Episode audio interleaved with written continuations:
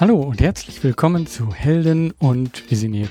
Mein Name ist Georg Stebner. Dieser Podcast ist für Helden und Visionäre und erzählt dir wahre Geschichten von Menschen, die etwas bewegen. Er zeigt dir Wege zur sinnvollen Arbeit und deiner eigenen sozialen Unternehmung. Diesmal habe ich mit Patrick Knoddel von der Knoddel Foundation und von Innovation for Impact gesprochen. Es geht um den Aufbau einer Stiftung, aber auch um Impact Investing und alles rundherum um das Thema soziales Unternehmertum und Impact. Wir haben uns in unserem Gespräch sehr unterschiedliche Themen gefragt, zum Beispiel, wie komme ich aus der Social Entrepreneurship Bubble raus oder auch, wie kann ich Impact Investing skalieren? Und dabei haben wir auch über meine eigene Unternehmung gesprochen. Und alles das, ja, hörst du in dieser Folge. Und ich wünsche dir viel Inspiration dabei. Hallo Patrick. Hallo Georg. Schön, dass wir beide uns hier in Zoom treffen. Vor Ort ist immer noch recht schwer. Wir haben uns aber vor Ort kennengelernt bei einer Veranstaltung in Braunschweig. Ähm, und zwar ging es da um Philanthropie. Mich interessiert dieses Thema gerade so, also Investment, Impact Investment, Philanthropie. Und da habe ich gedacht, okay, dich habe ich dort kennengelernt, du bist in dem Bereich aktiv und am besten, wir tauschen uns einfach mal aus und äh, ich lerne dadurch ein bisschen was äh, und diejenigen, die hier zuhören, äh, die lernen vielleicht auch etwas dabei. Und äh, anfangen möchte ich aber im Endeffekt äh, mit deiner persönlichen Geschichte dorthin. Philanthropie oder Impact Investing ist eigentlich eher dein Thema. Impact Investing ähm, war ja nicht von Anfang an dir sozusagen in die Wiege gelegt. Kannst du mal anfangen, so, wo kommst du her? Und wie kommt es dazu, dass das Thema Impact Investing ja so wichtig in deinem Leben ist? Und äh, was hast du gegründet? Ja, vielen, also erstmal vielen Dank für die Einladung, dass ich hier mit, mitmachen darf. Ähm, ich komme aus Stuttgart, man merkt es vielleicht an der einen oder anderen Stelle. Das, das, das Schwabentum kann man nicht hundertprozentig verstecken in der Sprache. Ähm, ich habe eigentlich einen, äh, einen klassischen äh, Ausbildungsweg gemacht äh, mit, mit, mit Wirtschaftsgymnasium, BWL-Studium, dann ein, ein MBA auch noch mit wirtschaftlich äh, hin, Hintergrund, Auslandssemestern, alles, was so dazugehört in der heutigen Zeit und komme aus einer Familie mit einem sehr vielfältigen Hintergrund. Ähm, mein Vater Unternehmer, ähm, Großeltern, äh, die, die, die, die äh, Kleinbauern äh, noch, noch waren bis zur Rente, andere Großeltern, die extrem ja, extreme Schwaben, also extrem auf Sparsam und auf Sicherheit und so weiter bedacht sind. Meine Mutter hat sehr viele verschiedene Sachen in ihrem Leben gemacht. Ähm, und äh, das ist, glaube ich, aus heutiger Sicht, wenn ich zurückschaue, ein bisschen ein Vorteil von mir, dass ich nicht so aus einer Bubble, aus einer Welt komme, sondern sehr, sehr verschiedene Sachen und sehr verschiedene Herangehensweisen ans Leben in, in, innerhalb der eigenen Familie hatte.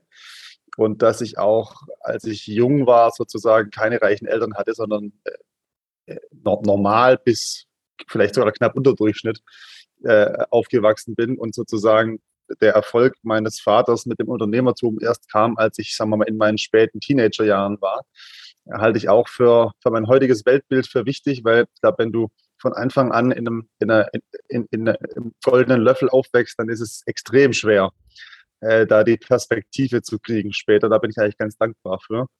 Und ähm, ja, ich habe eigentlich nach, nach meinem, nach meinem, also bis zu meinem BWL-Studium hatte ich noch sehr, sehr klassische Lebensziele. Äh, ich habe mein, das ist kein Witz, ich habe meine, meine Lebensziele anhand von Autos definiert.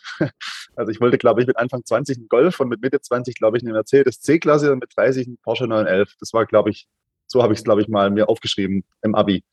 Ähm, kann ich heute natürlich äh, nur herzlich drüber schmunzeln, ähm, wie man sein Leben an solchen Banalitäten festschreiben kann. Aber ja, so war es damals. Und ich habe nach dem, äh, nach dem Studium angefangen äh, zu reisen mit dem Rucksack um die Welt und äh, habe da teilweise gesehen, dass die Welt nicht ganz so funktioniert, wie man es uns hier in den Medien, in der Schule und in unserem westlichen Werte, so-called westlichen Werteleitbild immer weismachen will. Ähm, habe auch angefangen, alternative Medien zu lesen, äh, in denen Themen anders dargestellt wurden, als sie äh, im Spiegel, den ich jahrelang abonniert hatte, drin stand. Und habe also zu ganz vielen Themen einfach mal die andere Seite angehört ähm, und so nach und nach so ein bisschen mein Weltbild in Frage gestellt und habe das ziemlich stark geändert. Äh, ich glaube, aus persönlicher Sicht, äh, die, die, die, das, das krasseste Beispiel, ich war bis, äh, bis, bis zur Gründung unserer Stiftung, war ich äh, eineinhalb Jahre ähm, mit, äh, Mitmanager oder Mitcreator eines einer Franchise-Kette im Bereich Steakhouse und ich bin mittlerweile Veganer. So, also das ist, glaube ich, so, daran kann man es, glaube ich, ganz gut äh, pla plastisch darstellen. Und ja, ich kam, äh, ich kam zum Impact Investing eigentlich durch Zufall. Also ähm, die, die Firma meines Vaters, die, die Pandion AG, macht Immobilienprojektentwicklung äh, hat immer, wie das eben viele Firmen machen, schon mal hier und da gemeinnützige Projekte unterstützt, aber, aber nicht, nicht strukturiert oder koordiniert. Und über viele Gespräche mit meinem Vater ähm, kam die Entscheidung zustande, dass ich nicht immer nur darüber reden soll, wie man denn die Welt besser machen könnte, sondern auch einfach mal selber tun soll und dass wir doch eine, eine Stiftung gründen könnten. Die habe ich damals unter dem Dach der, der, der Pandion gegründet. 2017 war die dann eingetragen und ähm, durch Zufall kam ich auch zu dem Investmentbereich, wo wir erstmal innerhalb der Firma äh, Startup-Investments machen wollten mit einem Fokus auf die Immobilienbranche, als sogenannte PropTechs nennt man das dann neudeutsch. Ähm, und so habe ich ein halbes, dreiviertel Jahr lang, Jahr lang damit verbracht, ähm, durch die Stiftungsszene zu rennen, mit vielen, vielen Menschen zu sprechen und kam dann irgendwann ähm, bei einem äh, Social Venture Fund raus in München, äh, äh der mir erzählt hat, dass man diese beiden Themen, Profit und äh, Kreieren von positiver Wirkung, auch also zusammenbringen kann äh, und das quasi im Geschäftsmodell umsetzen kann. Und äh, dann habe ich mich gefragt, so, warum, warum höre ich das jetzt eigentlich mit 32 zum ersten Mal im Leben? Also, das ist doch eigentlich naheliegend. Wieso, wieso, wieso, auch, auch also bis heute, wenn ich Menschen das erzähle, die meisten sind erstmal erstaunt. Und ich frage mich immer, wieso ist es erstaunlich, dass wir auf der Welt Geschäftsmodelle bauen, die im Kern irgendwie einen sozialen oder ökologischen Mehrwert haben. Und nicht erstaunlich, dass Firmen Geschäftsmodelle haben, die diese beiden Komponenten völlig außer Acht lassen. Also wie haben wir denn das als, als einen normalen Standard in die Köpfe der Menschen reinbekommen? Da muss doch im ganzen Bildungssystem was fundamental falsch laufen. So, und als ich das gehört habe, habe ich gedacht, naja, das ist eigentlich ein Riesenhebel. Mit, mit, mit Philanthropie, mit Gemeinnützigkeit kannst du einzelne Probleme adressieren und die hat auch ihre Berechtigung. Aber wenn du, wenn du, wenn du verhindern willst, dass künftige Probleme erst entstehen, dann musst du eigentlich große Geldbeträge in, in, in solche Geschäftsmodelle lenken. Und das habe ich, das hat, hat, mir einfach sofort eingeleuchtet und ab da habe ich dann versucht, mich in diesen Bereich so reinzufuchsen. Ich würde das gerne auch nochmal so ein bisschen auseinanderknoten hier. Also du, äh, du hast im Endeffekt am Anfang gesagt, so ja, da ist die Stiftung und äh, wolltest eigentlich äh, ja Non-Profits, gemeinnützige Organisationen unterstützen. Und es hat dann noch eine Zeit gedauert, bis du merktest, dass das dann eben auch noch etwas anderes dort gibt. Wo siehst du denn jetzt insgesamt den Unterschied? Also wenn ich einen äh, reinen Non-Profit habe, die ähm, ja ein, ein Verein gemeinnützig, der etwas macht, äh, und ich habe äh, ein, eine Sozialunternehmung. Wie würdest du, also wie gehst du da dran? Wo sagst du, oh, das ist ein Non-Profit und das ist eine Sozialunternehmung, wo ich rein investiere? Als ich, ja, das, da muss ich glaube ausholen bei der Frage, die ist ja, die, da ist ja sehr viel drin. Ähm, also ich mache ja, ich mache ja heute beides. Also die Stiftung unterstützt gemeinnützige Projekte äh, überall auf der Welt und da gibt es auch Social Business Ansätze dabei. Also es gibt auch da Ansätze, wo ich sage, okay, ein Spenden-Euro, den ich ausgebe, den gebe ich normalerweise ein einziges Mal aus. Wenn ich ihn in ein Social Business gebe und dieses Social Business den, den mehrfach einsetzen kann, dann habe ich eine Riesenhebelung in meinem, in meinem, in meinem Spenden-Euro. Also auch da kann man Social Business Ansätze unterstützen. Ähm, die Frage ist ja auch so ein bisschen die Abgrenzung. Was ist, da gibt es ja viele, viele Grafiken zu, aber ich finde immer so, also ganz einfach, ich würde immer unterscheiden in diesen Begriff Sozialunternehmer. Das ist für mich ein Unternehmen, was im Kern einen sozialen oder manchmal auch ökologischen Mehrwert kreiert und das aber vom Geschäftsmodell her äh, wahrscheinlich mal in eine schwarze Null kommt, vielleicht auch nicht, immer so an der Kante, aber kein großes Skalierungspotenzial hat. Ähm, das ist also für mich dann kein klassischer Investment Case, denn wenn jemand da rein investieren will mit klassischem Investmentgeld, dann, dann muss seine Renditeerwartung sehr, sehr, sehr niedrig sein. Also das ist kein, kein Fall, wo, wo, wo ich die breite Masse an Investoren hinziehen werden können. Deswegen ist das für mich eher immer Thema für Stiftungen, ähm, oder für, für, für Kapitalgeber, die halt deren, denen die Rendite nicht so wichtig ist und bei denen die, die soziale Rendite ganz, ganz klar auf Nummer eins steht. Davon unterscheide ich das, das Zebra hat sich da als Wort durchgesetzt, quasi in der Venture Capital Szene, vielleicht als Erklärung für die, die es nicht kennen. Das ist quasi der Gegenbegriff zum Einhorn. Einhorn sind diese großen mit Milliarden bewerteten Firmen, ähm, die teilweise auch Monopole haben, Facebook, Google, Amazon und so weiter als, als Extrembeispiele ähm, die, die einfach darauf aus sind, dass sie mit möglichst viel, viel Geld aufgepimpt werden, möglichst schnell wachsen, dabei alles fressen und verschlingen, was um sie rum ist, äh, um die Nummer eins zu werden und den Markt zu beherrschen. So, und die haben einfach nur eine Maximum Return on Invest äh, Komponente. Und, und, und beim Zebra hast du halt beides. Also die beiden Layers des Zebras sollen eben diesen, diesen, diesen Social oder Ecological Return mit dem, mit dem, äh, mit dem Return on Profit sozusagen verbinden. Und ähm, haben aber im Gegensatz zum Sozialunternehmen immer noch ein Wachstumspotenzial. Also die wollen zwar nicht die weltumfassende Nummer eins werden, was ich auch grundsätzlich ein komplett falsches Konzept finde, weil alles, was zu groß wird und zu viel auffrisst um sich rum, kann per Definition für das Gemeinwohl nicht gut sein. Das hat die Geschichte immer gezeigt, egal ob, ob Staat oder Unternehmen oder Föderation oder was auch immer zu groß ist, nie gut fürs Allgemeinwohl. Ähm, und Zebras wollen halt das nicht, sondern da gibt es dann vielleicht 10, 15, 20 Player in dem Markt, wie auch immer, je nachdem, ob der global oder regional ist. Aber trotzdem kann die Firma eine gewisse Größe erreichen und kann irgendwann auch in ihrem, in ihrem äh, wirtschaftlichen Return mit herkömmlichen Investments mithalten. Und, und das, sind, das sind für mich die Cases, die ich in meinem, mit meinem For-Profit-Investment-Vehikel suche. Und, und ich glaube, das sind auch die Fälle, wenn die das neue die neue Normalität, um mal dieses schreckliche Wort aus der Corona-Diskussion zu nehmen. Wenn, da, wenn das in dem Punkt die neue Normalität werden würde, dann hätten wir richtig viel geändert auf der Welt. Und, und das sind die Fälle, die ich eigentlich versuche zu finden. Vielleicht gehen wir erst nochmal, ich würde nochmal gerne nochmal so zeitlich zurückgehen äh, in der äh, Abfolge. Um, ich würde da gleich auch wieder anknüpfen, wo du jetzt das gerade gesagt hast, aber jetzt haben wir sozusagen so den jetzt stand so ein bisschen das Ziel von dem, was du machst, äh, aufgezeigt. Ich frage mich, wie so dieser Entscheidungsprozess für dich dort war. Also was ist dort geschehen? Du hast das kurz gesagt, du bist ähm, ja einfach auch rausgegangen, hast andere Sachen gesehen.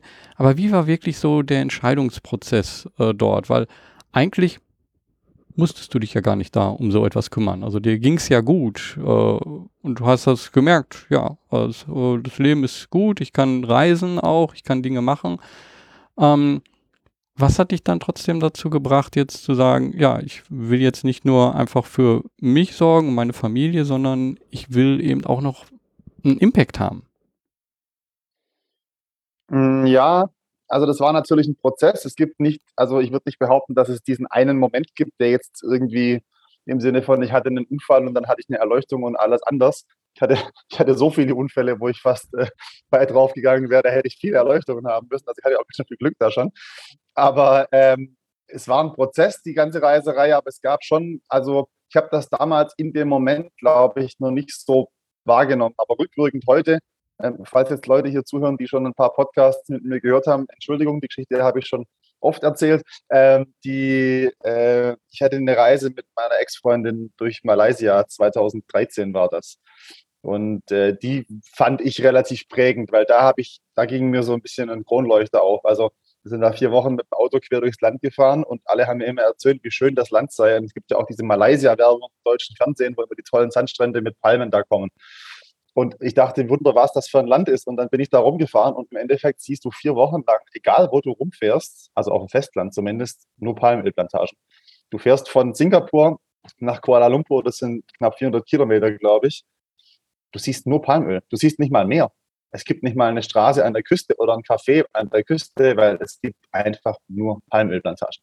Und dann gibt es noch zwei Prozent Regenwald in dem Land. Und äh, 1900 waren es 100 Prozent.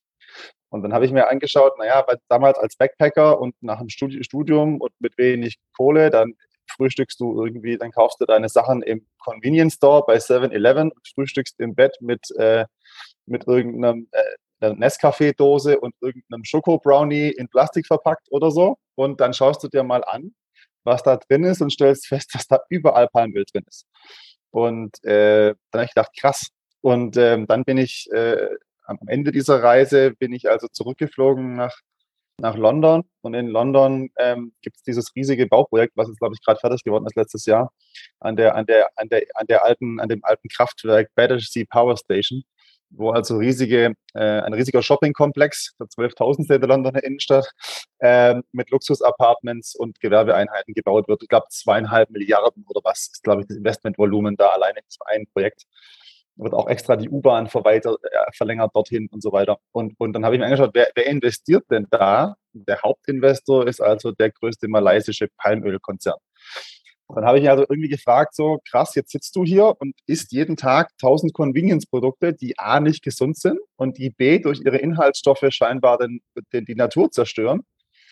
Und der Profit daraus landet bei einem Großkonzern, der dann wiederum in London in, in, in was investiert, was naja, wahrscheinlich in London nicht gebraucht wird, weil also Luxuswohnungen gibt es in London genug und Shoppingcenter gibt es mehr als genug. Ähm, und dafür stirbt dann der Regenwald. Und habe ich so gefragt, warum hat mir diesen Kreislauf eigentlich so nie, eine, nie einer erklärt? Und diesen Kreislauf kannst du ja für alle möglichen Branchen und alle möglichen Güter und Dienstleistungen durchexerzieren. Und das habe ich dann eben angefangen zu machen. Und dann habe ich gedacht, so, ja, ich verstehe es nicht. Also ich habe, ich war an vier Euro, europäischen Hochschulen in zwei Ländern und ich war an einem deutschen Wirtschaftsgymnasium. Und ich habe kein einziges Mal in meinem Leben irgendwo die Worte Nachhaltigkeit oder begrenzte Ressourcen oder irgendwas in dieser Art gehört. Und habe mir gedacht, krass, und das nennt ihr jetzt Bildung und Ausbildung. Also ihr geht von, ihr, ihr lehrt uns ein, ihr lehrt uns eine Wirtschaftslogik, die auf fundamental falschen Grundannahmen äh, beruht, also auf einem Homo economicus, auf einem rein rational handelnden Menschen, der komplette Markttransparenz hat. Also ich kenne keinen Menschen auf der Welt, der im entferntesten an dieses Leitbild rankommt. Also Shit in, Shit out, wie bei jedem Modell. Und wir gehen von unbegrenzten Ressourcen aus äh, für eine, ein System, was immer auf Wachstum ausgelegt ist, auf einem Planeten, der begrenzte Ressourcen hat. Dann habe ich gedacht, so krass, wie, wie, wie, wie konnte sich sowas, so ein, sorry, muss ich jetzt mal sagen, so ein Bullshit flächendeckend als Leitmeinung durchsetzen? Und das hat mich eben auch dazu gebracht, zu hinterfragen, wie man, wie man gängige Narrative durchsetzt und wie die Menschen die nicht hinterfragen und am Ende denen nachlaufen. So, und das war so ein bisschen dann der, ja, das, das war so die Reise, die ich da gemacht habe. Und Impact Investing erschien mir als eine von mehreren naheliegenden Teillösungen. Wenn man das jetzt so hört, äh, denkt man, okay, du kommst dann da zurück, bist ganz überzeugt, erzählst das jedem und alle sagen so, ja, stimmt eigentlich. Äh, hast recht. Wie war es wirklich? ja, das äh, lerne ich die letzten Jahre schmerzhaft. Also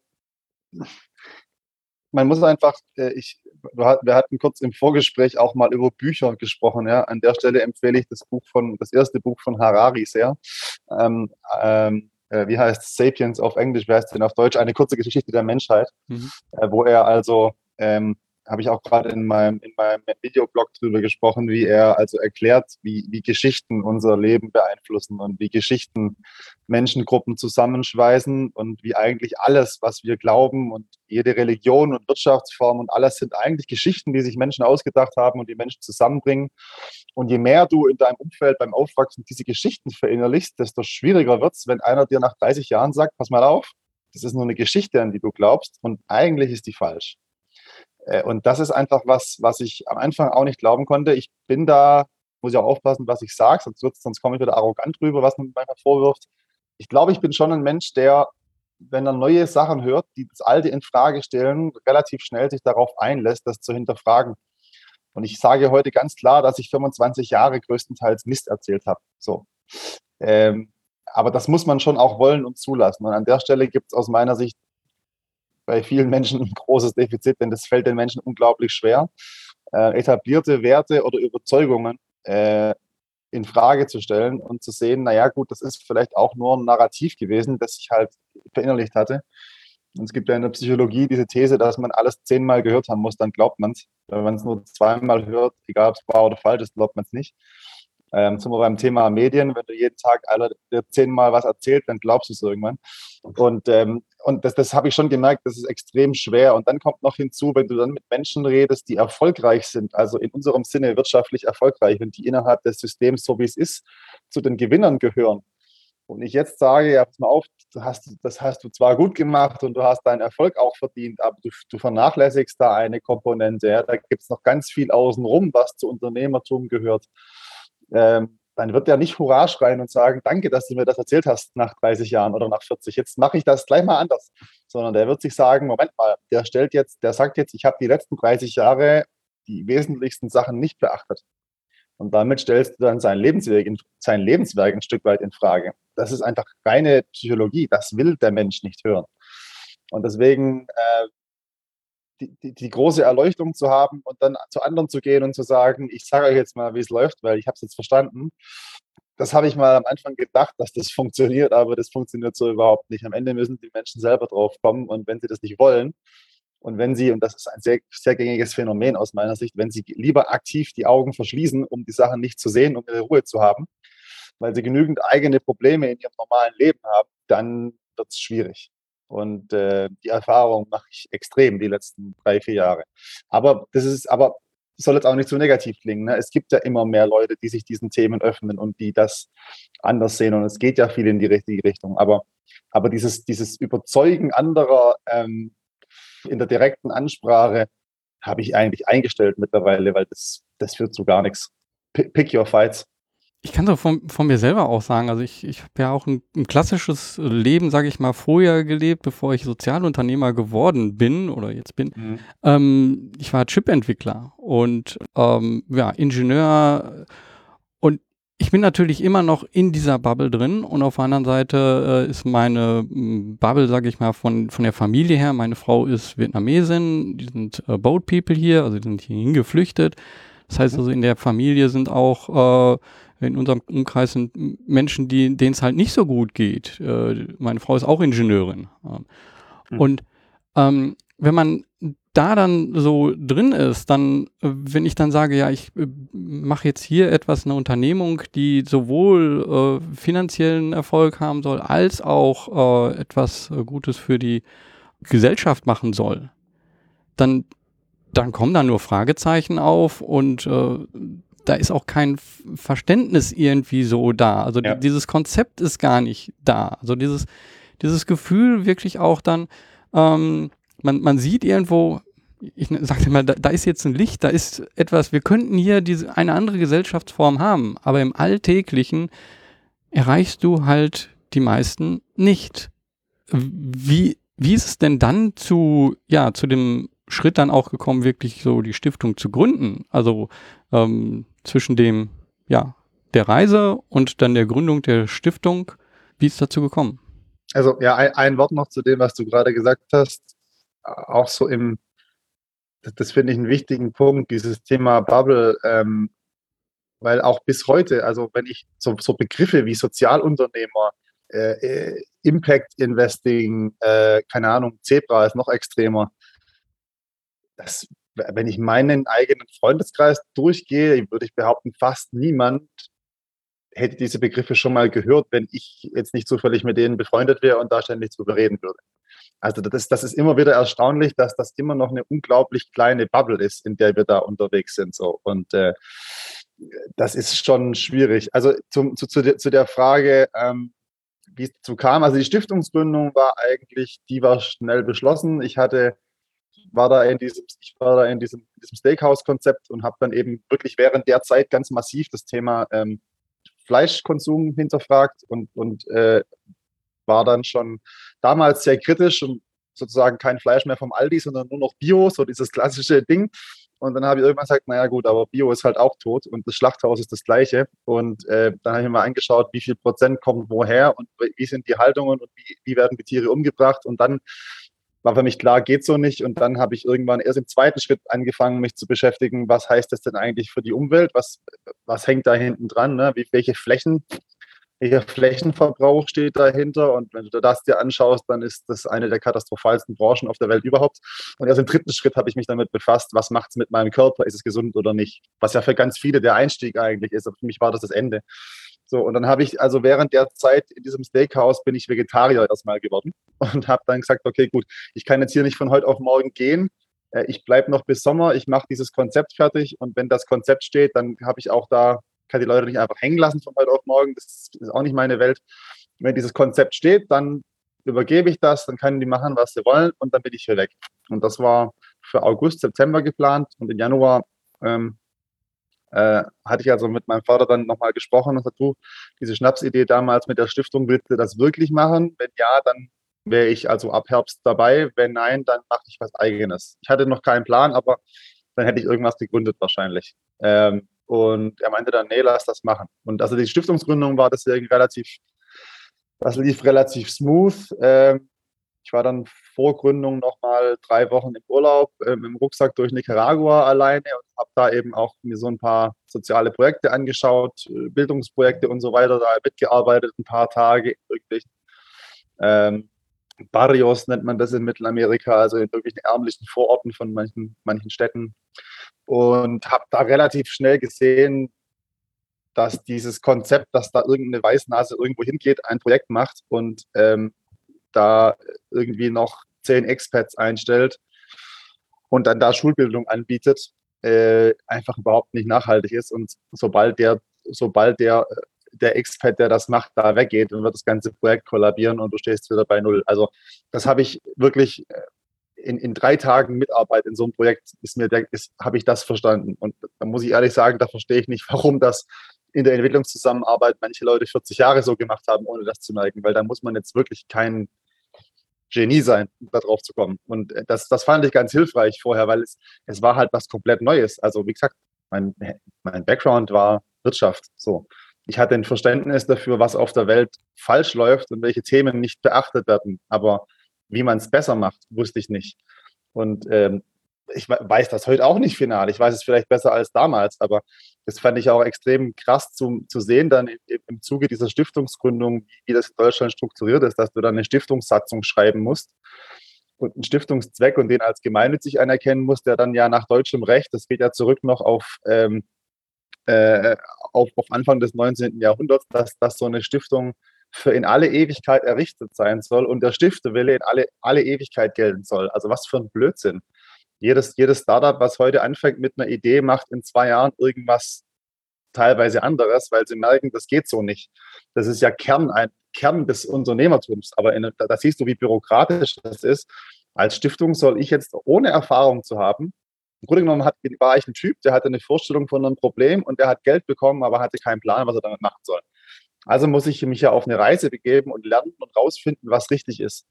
Und die, und die Stiftungsbehörde und das Finanzamt will aber von dir an Tag 1 wissen, was du die nächsten 200 Jahre machst. Also war ein wahnsinniger Irrsinn. Und deswegen hat das auch ein Dreivierteljahr gedauert, bis ich die Satzung durch hatte, weil ich schlicht und ergreifend, ich kann, kann, das nicht sagen. Ich will das auch nicht sagen. Und deswegen habe ich halt quasi alles, was in der, so mehr oder weniger alles, was im, im, in der Steuerbefreiung drinsteht, in die Satzung reingeschrieben, um, um später mal alles machen zu können. Und das fanden die natürlich gar nicht lustig. Deswegen hat das erstmal ewig gedauert, bis das durch war. So. Und dann, also, ja, im Oktober 2016 hat einen ersten Termin mit dem Anwalt zum Thema Satzung und Stiftung und im Juni 2017 konnte ich ein Bankkonto eröffnen. So lange hat das gedauert. Und bis dahin hatte ich eben viel, viel Zeit, um, ich hatte ja kein Geld und kein Bankkonto. Also hatte ich viel, viel Zeit, ich konnte auch keine Projekte unterstützen, um einfach rumzulaufen und mit Leuten zu reden und mit Non-Profits und mit Stiftungen und mit Impact-Investoren und mit Zahlunternehmern und dieses ganze Feld mir anzuhören. Ich bin eigentlich nur durch Deutschland gefahren mit ICE und habe äh, mit meinem Notizbüchlein mir Sachen aufgeschrieben, was wer macht und wer welche Probleme kennt und worauf man aufpassen muss. So und habe mich von Kontakt zu Kontakt so durchgewühlt. Das, was man, wenn man in dem Bereich unterwegs ist, ja so schnell auch dann merkt, ist äh, so diese typische Logik zwischen, okay, du hast was anzubieten und da gibt es einen Kunde und der zahlt dafür, äh, die funktioniert ja dann auf einmal nicht mehr. Ähm, wie war das eben für dich, also jetzt als BWL-Student, da halt äh, marktwirtschaftlich dran zu gehen und dann zu sehen, so, okay, Stiftungen und äh, Geldvergabe und gemeinnützig, das funktioniert alles ein, ein bisschen anders. Äh, wie bist du da rangegangen und äh, ja, ist das vielleicht auch dann ein Weg zum Impact Investing gewesen? Ja, da gibt es schon Parallelen aus meiner Sicht. Also ich, ich habe, ich meine, es ist die ganze Diskussion, die wir heute führen über Wirkung und Wirkungsmessung, ist ja im Grunde genommen eine, also wenn man es böswillig formulieren will, ist es eine Verwirtschaftlichung des gemeinnützigen Sektors. Denn man kreiert im Grunde genommen eine Währung, Ähm, im, im, im, normalen Bereich habe ich eben einen Return on Invest in, in, in Geld. Und bei einem gemeinnützigen Projekt habe ich idealerweise einen Return on Invest in kreierte Wirkung. So, und eigentlich übernimmt man damit ja eine gewisse wirtschaftliche Logik in diesen Bereich rein. Und das finde ich übrigens auch richtig.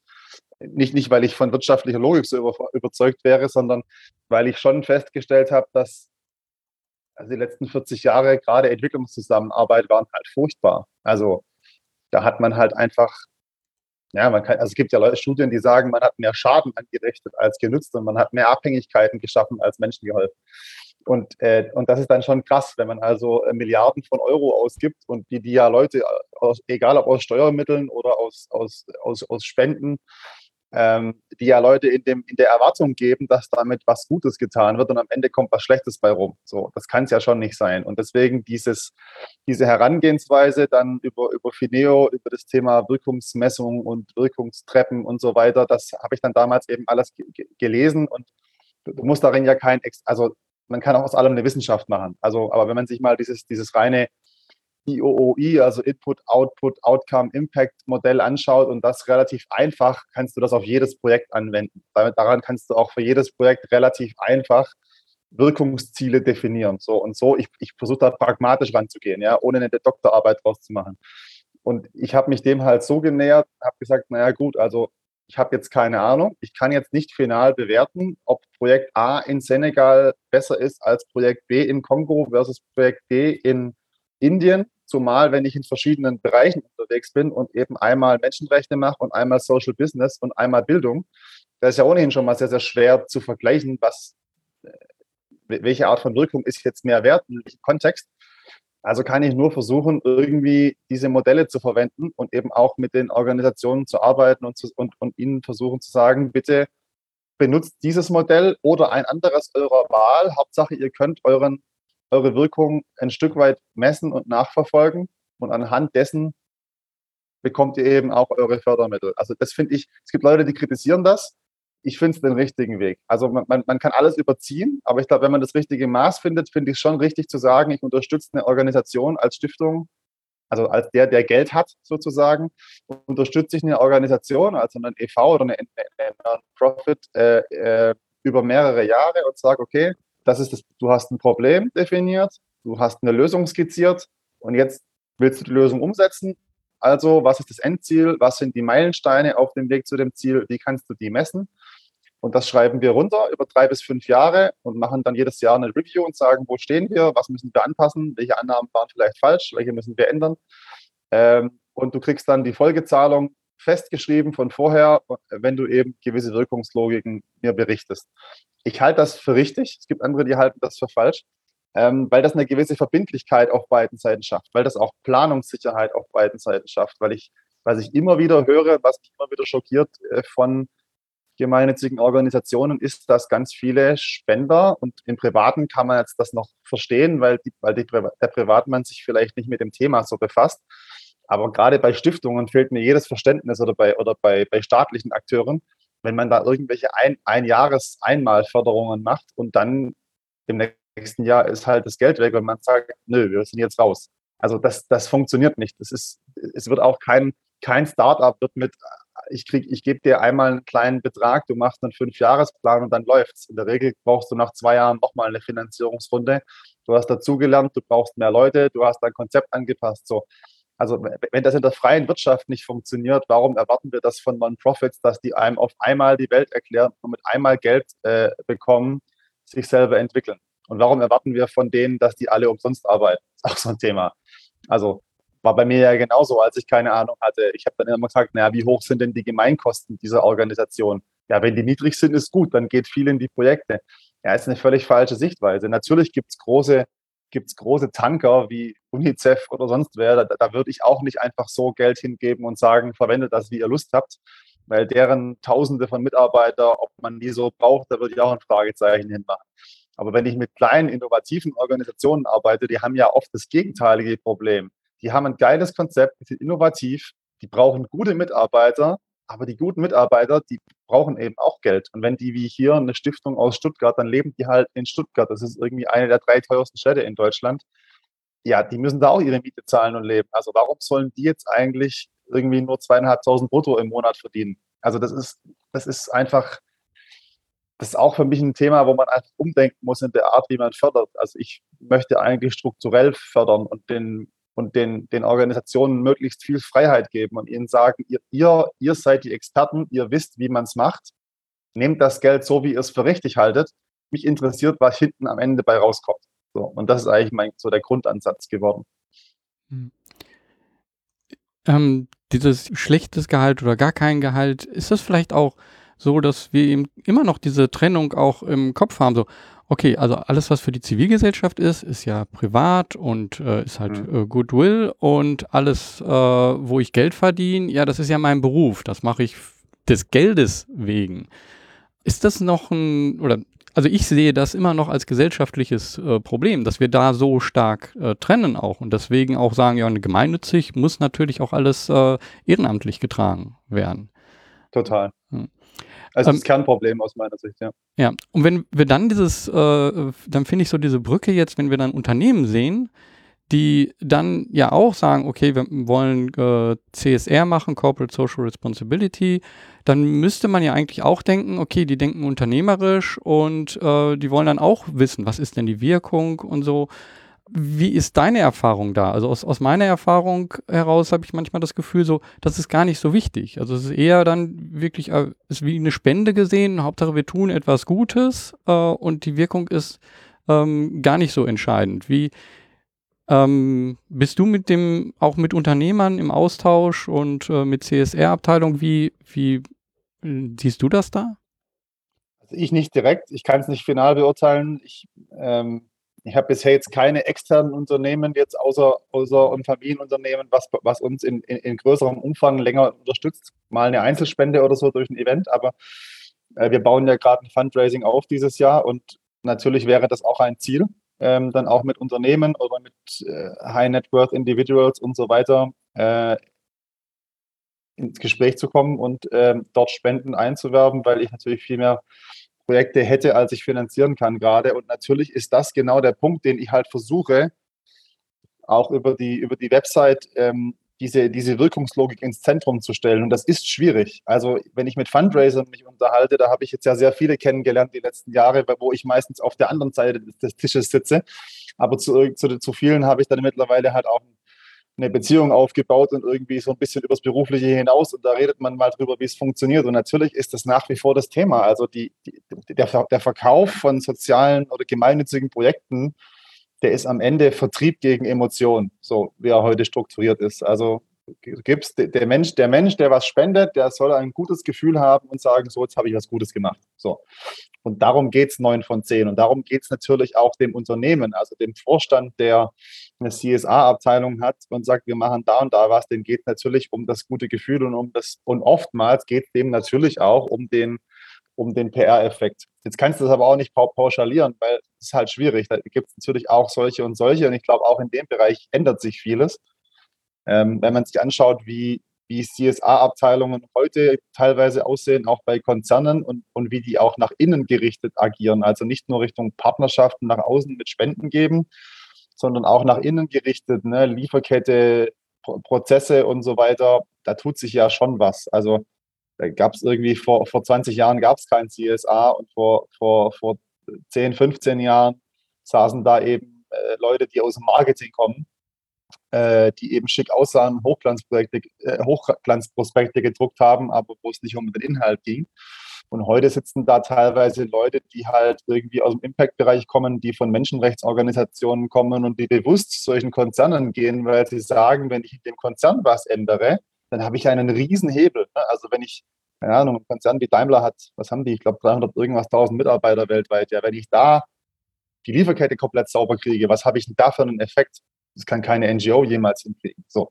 Und, und deswegen, da, da tut sich ja was. Und das finde ich dann wiederum, das finde ich dann wiederum positiv. Und das ist auch so ein bisschen mein Ansatz mit der Stiftung zu versuchen, wenn man Partner kriegt, zu sagen, okay, hey, wir fangen immer bei uns selber an, wir schauen, was wir selber besser machen können und wir, wir kaufen uns halt auch Expertise zu für den Bereich, den wir nicht können. Denn wenn heute einer sagt, ich will meine Lieferkette sauber machen, die Lieferkette hat teilweise irgendwie 20, äh, 20 äh, plus ähm, äh, Gänge, bis du bei dem letzten Kleinbetrieb irgendwo in, in, in Asien ankommst. Das, das hat der deutsche Konzern oder auch der deutsche Mittelständler, das kann der nicht mehr im Griff haben. Das ist also Thema Textil äh, und andere Bereiche ist völlig unmöglich. Auch wenn die das wirklich wollen, die können das alleine gar nicht mehr schaffen. Die brauchen dafür Partner. Und dann hast, da kommt Non-Profit ins Spiel. Und da finde ich, solche Organisationen, die da über Jahre Expertise aufgebaut haben, wichtig. Und da finde ich es auch wichtig, dass die ähm, eben, dass dieser Graben abgebaut wird von, sagen wir mal, böser Konzern, gute NGO. Das hilft nämlich keinem. Das ist, glaube ich, ein Trend, der gerade einsetzt und den ich gut finde, dass man da einfach sich als Kooperationspartner sieht und sagt, okay, der kann das und der kann das und wir helfen einander jetzt. So. Aber dazu, zurück zu deiner Frage, dazu muss natürlich das, die Intention des der Firma, des Konzerns, des Mittelständlers auch glaubhaft sein. Denn sonst wird es natürlich für die NGO schwierig, mit dem zu arbeiten, wenn der sozusagen nur dein, dein Logo als Greenwashing benutzen will für irgendein Projekt. Und, und das ist halt dann das Ziel, die Aufgabe der, der NGO rauszufinden, meinen die es ernst? Wenn ja, dann arbeite ich mit denen. Also für mich ist Nestle so ein, so, so ein ja, ich will jetzt nicht sagen Feindbild, aber schon so ein Konzern, wo ich sage, der verkörpert ganz, ganz viel von dem, was, was falsch läuft in der Wirtschaft. Aber wenn jetzt äh, Nestle äh, ehrlich äh, nachweisbar sagen würde, wir wollen ABC besser machen und zu einer NGO gehen, dann würde ich sagen, ja klar, arbeitet mit denen und helft denen da dabei. So, wenn sie es natürlich nicht ernst meinen, würde ich sagen, nee, dann gebt euer Logo dafür nicht her, weil damit schadet ihr euch selber. Aber das ist halt eine sehr individuelle Entscheidung und die ist natürlich auch sehr subjektiv. Ja, können wir vielleicht nochmal so einen Blick auf eure Stiftung auch, äh, also wie, wie macht ihr die Entscheidung für äh, Projekte, die ihr unterstützt? Du hast auch gesagt, jetzt möchtest du da auch weitere, ähm, ja, externes Fundraising betreiben. Das heißt, du möchtest damit ja auch andere reinholen. Was, was für Projekte ähm, macht ihr momentan? Wo kann man da sozusagen sich andocken und sagen, okay, das äh, finde ich gut, da möchte ich mit reingehen? Also im Grunde genommen, die Stiftung hat die Grundphilosophie, dass die meisten Probleme auch historisch, strukturell bedingt im globalen Norden oder im globalen Nordwesten äh, entstehen und die Auswirkungen sehr, sehr oft im globalen Süden anfallen. Also ich versuche Dinge holistisch zu sehen. Wenn man das versucht, dann führt das zu zwei Themen. Also A, musst du versuchen im globalen Norden, wo die, wo die Wirtschaftskraft sitzt, wo die produzierenden Unternehmen sitzen, wo, die, wo, die, wo der Konsum im Wesentlichen stattfindet, dann musst du schauen, dass dort ein Umdenken stattfindet und dass sowohl Firmen als auch Konsumenten als auch Politik äh, die Welt ein Stück weit anders sehen. Deswegen gibt es ein paar Projekte zum Thema, zum Thema Bildung, Lieferkette und so weiter, die hier im globalen Norden sind. Das ist der eine Aspekt und der, und der zweite Aspekt ist der globale Süden. Und dort muss ich eben schauen, dass ich ähm, nicht die gleichen Fehler mache wie die letzten 40 Jahre, sondern dass ich den Menschen wirklich äh, also wirklich dieses alte Wort Hilfe zur Selbsthilfe mal ernst nehme und äh, versuche Projektstrukturen so zu machen, ähm, dass idealerweise Menschen vor Ort sich selber helfen und äh, auch selber entscheiden. Und natürlich entscheidet am Ende die Stiftung in Deutschland über eine Vergabe an, ein, an, ein, an, ein, an einen Projektpartner. Ähm, auch das ist ein Thema. Wie kann man das demokratisieren irgendwann mal? Fehlt mir gerade noch die Vorstellung, aber ist ein Thema, was ich auf dem Schirm habe. Ähm, kann auch nicht dauerhaft sein, dass das am Ende ich entscheide. Das ist dauerhaft auch nicht gut.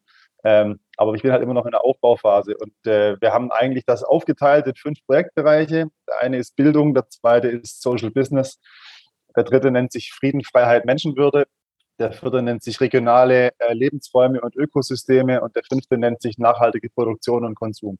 So, und wir schauen halt, welche Projekte passen in diese Bereiche rein und dann versuchen wir, das habe ich ja vorhin schon erklärt, möglichst langfristig zu arbeiten. Und wenn Grunde genommen gibt es da keine ganz enge Einschränkung, sondern man kriegt halt ein Gefühl, wenn man mit Organisationen spricht, denken die ganzheitlich, denken die langfristig, denken die wirkungsorientiert oder verkaufen die ein Projekt. So. Und letzteres versuche ich zu vermeiden und erstere versuche ich zu finden. Und auch da innovative Sachen zu finden. Also ich glaube, eine Stiftung muss auch, weil sie ja das Geld hat, sozusagen, was der Staat eigentlich vermeiden will mit seiner 100-jährigen Stiftungssatzung, ist genau das Falsche. Ich glaube, eine Stiftung muss auch innovative Sachen, Leuchtturmsachen fördern, die vielleicht noch keiner gemacht hat, denn nur so entsteht ja Innovation. Ich kann doch nicht von der von Oma Bertha, die 100 Euro im, im, im, im Quartal als Dauerspende macht, ähm, erwarten, dass sie sich so im Detail mit diesen Themen beschäftigt, dass sie jetzt die innovativsten Projekte da unterstützt. Ähm, natürlich wird die, wie vorhin gesagt, in der Regel auf äh, die Emotion und auf das, ja, auf das schöne Bild und die, und die Kinderpatenschaft und so weiter anspringen, weil das eben Emotionen sind, auf die der Mensch reagiert. Aber als Stiftung kann ich so nicht arbeiten. Und als Stiftung muss ich innovative Sachen fördern und muss auch in Kauf nehmen, dass vielleicht irgendwann mal rauskommt nach zwei Jahren, okay, das war doch nicht der allergrößte Bringer. Weil das ist so. Das ist auch bei jedem Unternehmen so. Also warum soll das hier anders sein? Ähm, und, und die, die, die Auswahl erfolgt letztendlich relativ simpel. Wir arbeiten mit dem IOI-Modell und wenn das einer vernünftig darlegen kann über mehrere Jahre und wir das wir Geld zur Verfügung haben und das in einen der fünf Bereiche passt, dann arbeiten wir mit dem zusammen und in der Regel machen wir es so, dass erstmal also bei neuen Projekten ist es in der Regel erstmal ein kurzer Zeitraum, ein bis zwei Jahre zum Testen, aber immer mit der klaren Intention, dann eben weiterzumachen, außer man merkt in diesen ein bis zwei Jahren gleich, dass es gar nicht passt ähm, und sagt dann, nee, passt nicht und geht wieder. Das gab es aber kaum mal bisher, ehrlich gesagt. Also das ist, war vielleicht zwei Projekte, wo das bisher so war. In der Regel wird es dann schon eine Partnerschaft über mindestens fünf Jahre mal. Ähm, das heißt aber, die Entscheidung zu, zu so einer Partnerschaft ist halt ähm, ja sehr viel sehr, Kontakte, Kommunikation, also ja. ist sehr viel persönlich. Ne? Ich, ich frage mich selber, äh, wenn ich jetzt halt ähm, an, also bei, bei den meisten Stiftungen ist das ja so, ich frage mich selber, wie kann man das als Stiftung auch skalieren? Gibt es da Möglichkeiten? Wie, was wäre dein Gedanke? Also vielleicht mein Hintergrund auch dort. Ich frage mich das gerade selber. Ähm, in meiner Unternehmung Changes bringe ich ähm, soziale Organisationen mit Beraterinnen und Stiftungen zusammen, um nämlich Weiterbildung äh, oder Weiterentwicklung in den Organisationen zu finanzieren. So, das können wir natürlich eins zu eins machen und dann finden wir die richtigen Berater und die richtigen Organisationen, bringen die zusammen und dann auch die Stiftungen, die dann dazu passen. Aber das skaliert natürlich auch nicht beliebig. Wenn ich sage, ich möchte das natürlich für ganz viele, dann brauche ich ja immer mehr Manpower, um das umzusetzen. Gibt es solche Gedanken auch oder sagst du, okay, bei, bei Stiftung muss das jetzt nicht sein, aber wenn du jetzt sozusagen nach externen Geldgebern äh, denkst, ist es ja auch so, dann hm, denkst du, das reicht sozusagen zu sagen, okay, ich stehe dafür, ich wähle das aus oder könntest du dir vorstellen, dass da auch irgendwie ein Schlüssel, irgendeine Herangehensweise gibt, irgendetwas, um das auch zu skalieren, also diese Auswahl im Endeffekt. Hast du da dir Gedanken zu gemacht? Ja, klares Ja. Also ähm, das ist das Ziel, dass man dahin kommt. Also Stand heute äh, ist die Struktur äh, in der Auswahl der Projekte auf mich und Gespräche mit anderen Leuten, die halt auch Erfahrung haben, denen man sich Feedback holt, beschränkt. Aber das ist das Ziel, dass das nicht so bleibt dauerhaft. Ähm, am Ende, was du sagst mit Skalierung, bist du ja bei einer datenbasierten Entscheidung. So und ähm, dann bist du bei der Frage, wie ist, wie ist Wirkung messbar und wie ist sie, A, wenn sie messbar ist, wie ist sie kommunizierbar? Und dann bist du ja am Ende irgendwann bei Plattformen, auf denen äh, sowohl Social Entrepreneurs, Zebras als auch äh, Non-Profits irgendwie Wirkung reporten und wo ich mich als Investor oder als Stiftung, egal ob Non- oder For-Profit, mich hinsetzen kann und sage, was gibt es denn in dem und dem Bereich und was machen die? Und dann kann ich filtern. So, und dann kann ich mir vielleicht eine, eigenes Wirkungs, eine eigene Wirkungslogik bauen und kann schauen, was passt da rein und was passt da nicht rein. So, und dann habe ich ein Stück weit eine datenbasierte Entscheidung, wobei natürlich die eigene Wirkungslogik auch immer dem eigenen Bias dessen unterliegt, der sie gebaut hat. Muss man natürlich auch ehrlicherweise sagen. Also ganz neutral. Dieses Thema neutral ist ja, ist mein, ist das Unwort des Jahrhunderts. Neutrale Fakten und neutrale Meinung. Das gibt es alles nicht. Neutrale Algorithmen. Alles, Genau, neutrale Algorithmen, das ist alles, also wir sind von so weit weg von neutral, wie es nur sein kann.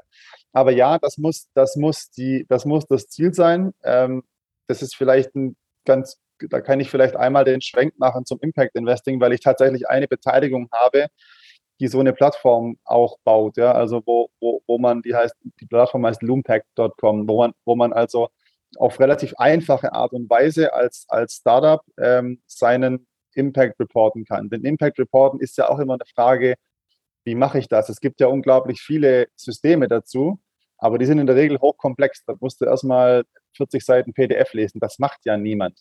Dann habe ich ja auch wieder, also wenn ich als, als Stiftungsvorstand, der jetzt Projekte sucht, äh, zu jedem Thema erstmal 30 Seiten PDF lesen muss, das werde ich nicht machen. Also das, das wird nicht funktionieren. Also ich brauche irgendwie mal eine Darstellung, äh, die, die sagt, okay, die, die machen das und das. Und das ist zunächst mal, das sind die Kern, das ist der Kernimpact im, im Bereich, der idealerweise orientiert an den SDGs, die ich adressiere.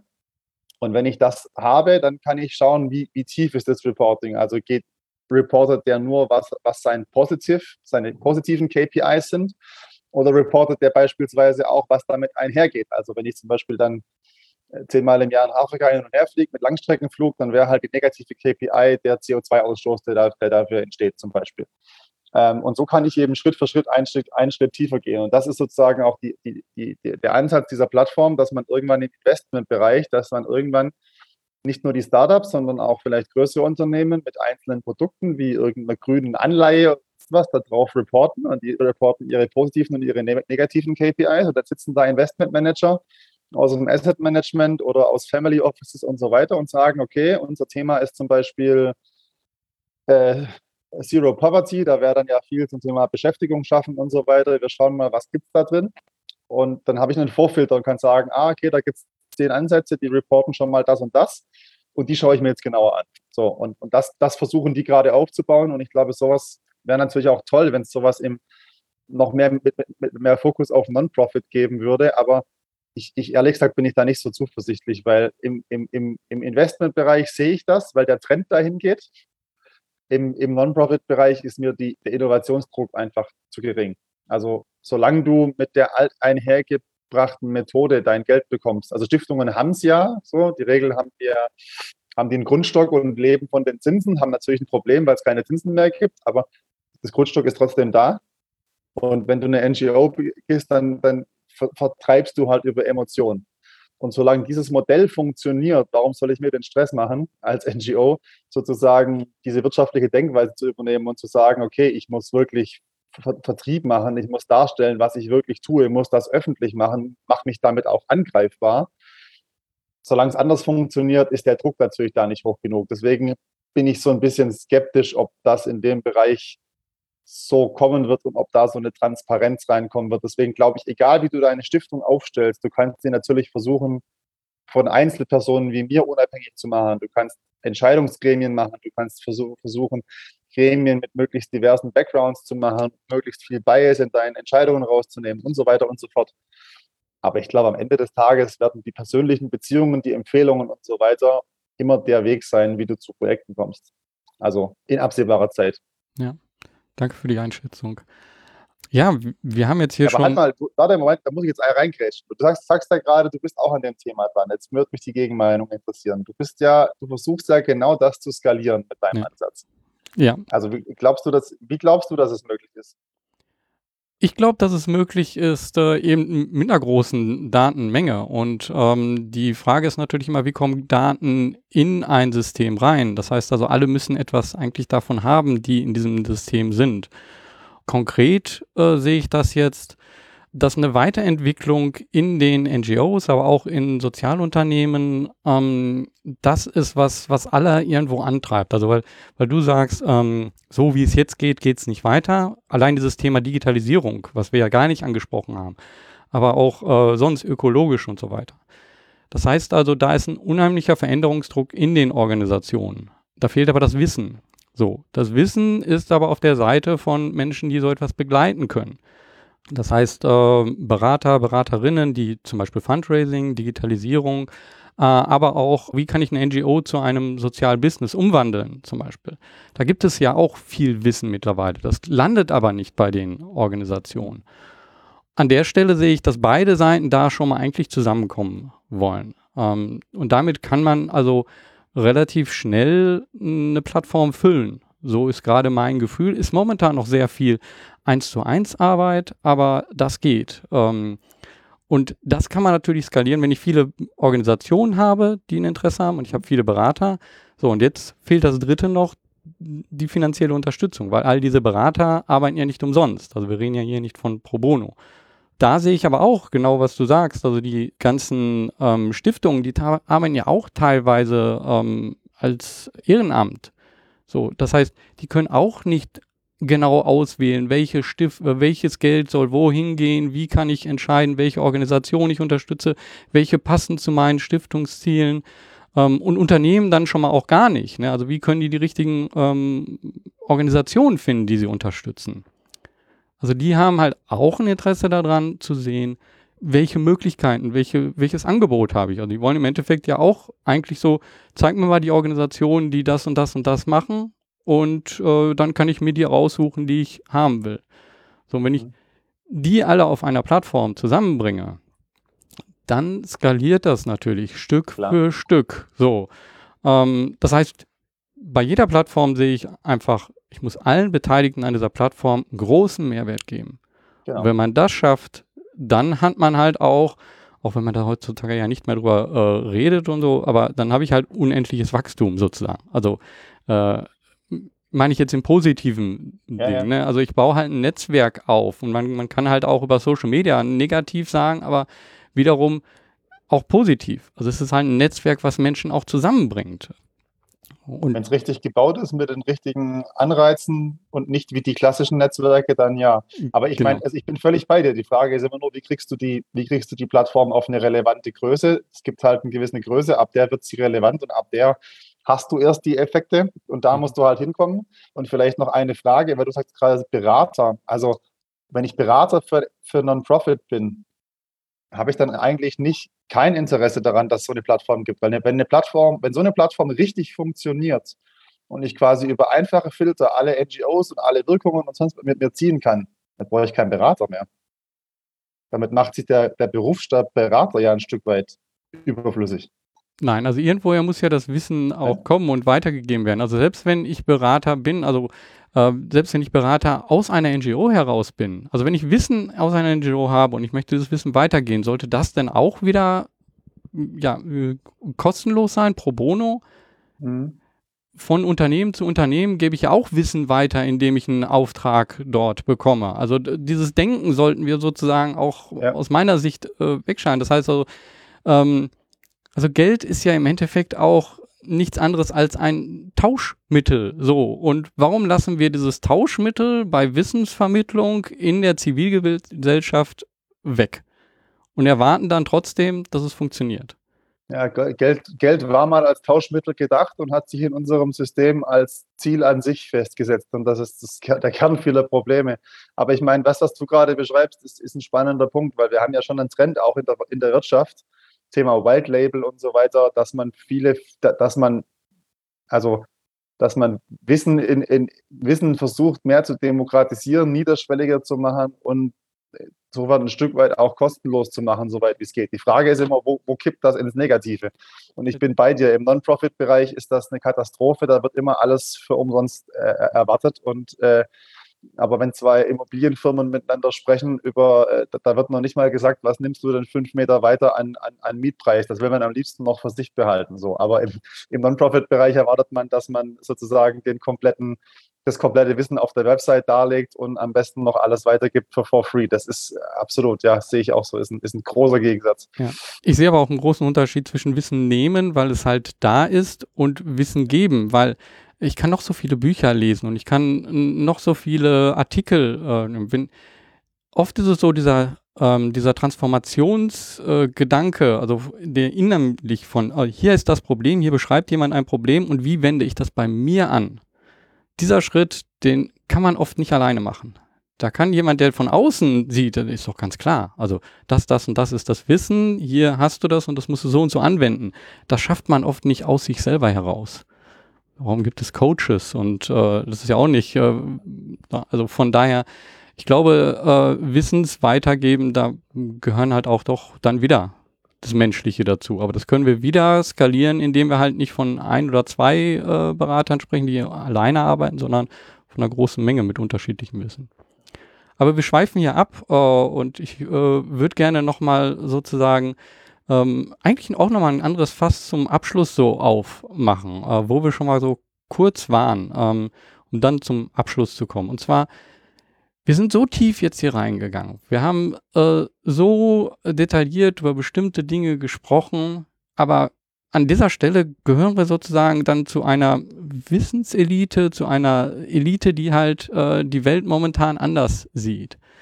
Und wir haben aber draußen in der Welt, im Alltag scheinen vollkommen andere Dinge zu äh, passieren. Die Menschen scheinen äh, ganz andere Gedanken zu haben. Also wie, wie kriegen wir das, dass wir so aus solchen Bubblen rausbrechen? Ähm, wie kriegen wir uns selber aus den Bubblen raus? Wie, äh, wie ist dein Gefühl da? Hast, hast du, wie, wie gehst du damit um? Vielleicht eher privat. Also du wirst keine Antwort dafür äh, haben. Da, danach suchen wir wahrscheinlich alle irgendwo so ein bisschen. Aber wie gehst du mit diesem Spannungsfeld privat um? Und ich merke das halt selber bei mir in meinem Privatumfeld. Das ist nicht immer äh, leicht. Dann macht man auf der, den ganzen Tag das und dann auf einmal ist irgendwas scheinbar Banales wichtig. Na, wie gehst du damit um? Schwierig. Also ich sehe das, äh, ich sehe dieses Thema Bubble Creation äh, als das zentrale Problem der Menschheit, schlicht und ergreifend. Also neben, also die Vermögensverteilung ist das, ist, ist das Oberste. Von der kann man aus meiner Sicht alles ableiten, global betrachtet. Und die Vermögensverteilung kann man natürlich auch runterbrechen auf, wer bildet Meinung zu was.